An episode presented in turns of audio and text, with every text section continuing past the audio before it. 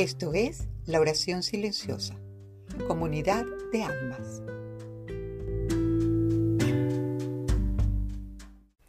Hola a todos, Mariana Spurva de nuevo con ustedes para ofrecerles un poquito más de estos temas maravillosos que analizamos en meditación, oración silenciosa. Les envío todo mi afecto, en especial a quienes con sus aportes nos incentivan a continuar haciendo más de esto para ustedes. Sé que han escuchado montones de veces que hay que vivir en el presente. Al parecer es una de esas cosas que se ha ido convirtiendo en axioma y de tanto repetirla también ha ido perdiendo significado. Por eso hoy deseo hablar un poco sobre qué es vivir en el presente y cuál es la verdadera importancia de esto. El pasado son todas esas vivencias y experiencias que nos han ido dando forma como seres humanos, las que nos hicieron tal cual somos como si fueran unas manos modelando arcilla, tanto las buenas como las malas. El futuro es donde se encuentran nuestras aspiraciones no alcanzadas, nuestros sueños y proyectos. Vivir en el presente no significa dejar de planificar para el futuro ni olvidar el pasado, que es lo que parecieran querer decir los que promulgan el presente como un estado único de vida. Vivir el momento es estar conscientemente presentes en nuestras vidas con atención e intención en lugar de recordando el pasado o preocupándonos por el futuro. El pasado quedó atrás y a menos que sean recuerdos que nos produzcan placer, los que nos empeñemos en traer a la memoria, poco o nada hacemos volviendo a él constantemente porque nada de lo que está allí lo podemos arreglar o cambiar hoy. Si los resultados de ese pasado en nosotros no nos gustan, tampoco es recordando lo que lo vamos a arreglar siendo conscientes de nosotros mismos en el presente y actuando en consecuencia en nosotros mismos, no en los demás, allí sí podemos cambiar nuestro futuro, porque cada vez que nos analicemos con tolerancia y amor, entendemos nuestra responsabilidad hacia nosotros y nuestro crecimiento e intentemos ser mejores seres humanos cada vez, así será. En el Evangelio de Mateo, lo mismo que en el de Lucas, nos cuentan los que supuestamente dijo Jesús sobre el afán y la ansiedad. No se los voy a leer completo porque pueden buscarlo ustedes mismos en Mateo capítulo 6, versículos 25 al 34 y Lucas capítulo 12 del 22 al 31. A lo que me quiero referir hoy es al último versículo de ese capítulo de Mateo, el 34 específicamente, lo mismo que a los tres últimos de Lucas, el 29 al 31 y dicen así. Así que no os afanéis por el día de mañana, porque el día de mañana traerá su afán. Basta a cada día su propio mal. Ese fue Mateo.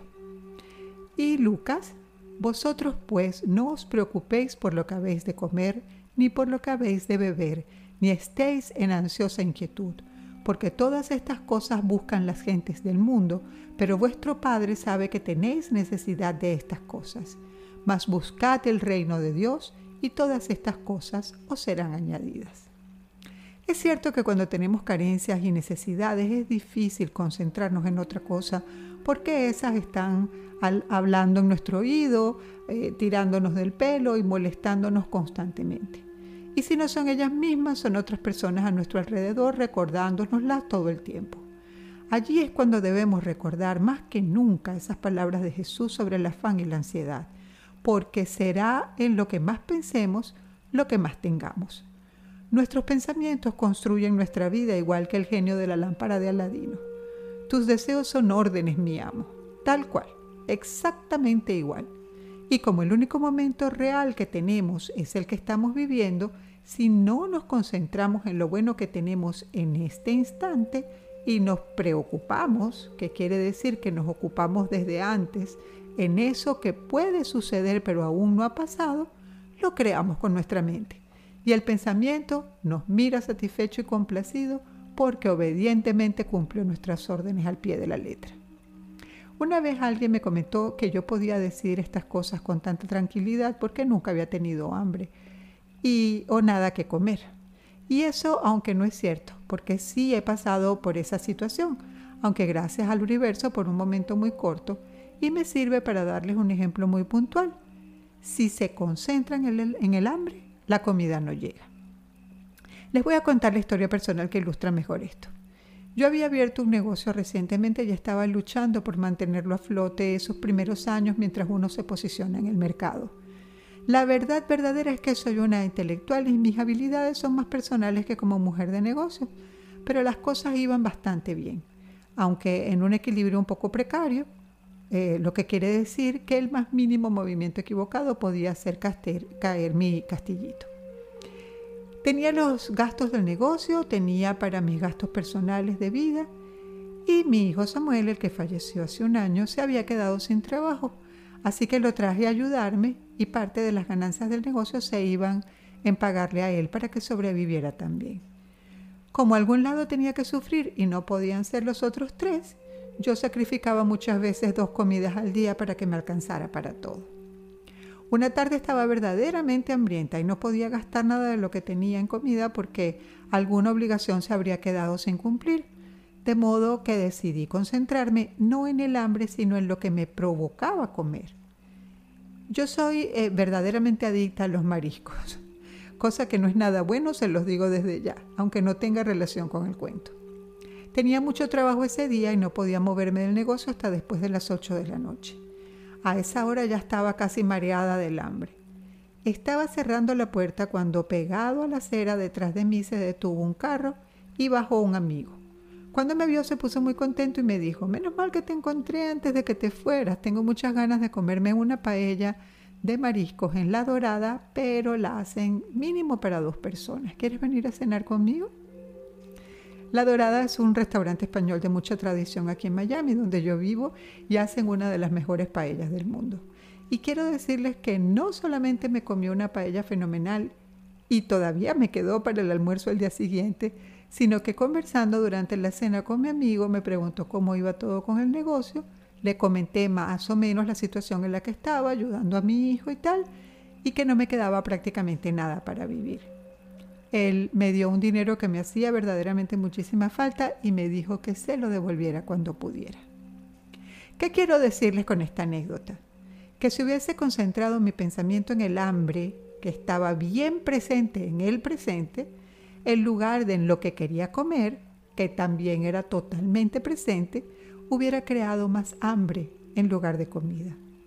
Así que vivir en el presente no se trata solamente de enfocarnos en el momento actual, sino en lo positivo de ese momento. Cuando nos enfocamos en lo malo, solamente lo multiplicamos. Pero es lo mismo con lo bueno. Así que positivo es pensar en la posibilidad de comida en lugar de en el hambre. Normalmente cuando me hace falta algo, doy gracias por todo lo que ya tengo Enumero todo lo que me recuerde que puedo considerar una bendición. Luego hago una meditación de prosperidad y en medio de ella solicito lo que estoy necesitando y lo suelto allí, tratando de no pensar más en eso. Ya le entregué mi petición al universo y listo. Recuerden las enseñanzas de Jesús. Vosotros, pues, no os preocupéis por lo que habéis de comer, sino por lo que habéis de beber ni estéis en ansiosa inquietud, porque todas estas cosas buscan las gentes del mundo, pero vuestro Padre sabe que tenéis necesidad de estas cosas. Mas buscad el reino de Dios y todas estas cosas os serán añadidas. El reino de Dios es todo lo bueno del universo entero. Coloquemos la energía de nuestro pensamiento exclusivamente allí y eso veremos reflejado en nuestras vidas. La semana que viene les brindaré una meditación para la abundancia como la que les mencioné antes que yo hago para la abundancia y la prosperidad y así ustedes pueden probar por sí mismos qué tal les va. Recuerden escribirme si quieren a la oración silenciosa gmail.com y compartir el episodio con quienes sepan que podría beneficiarse de escucharlo. Un abrazo muy, muy grande.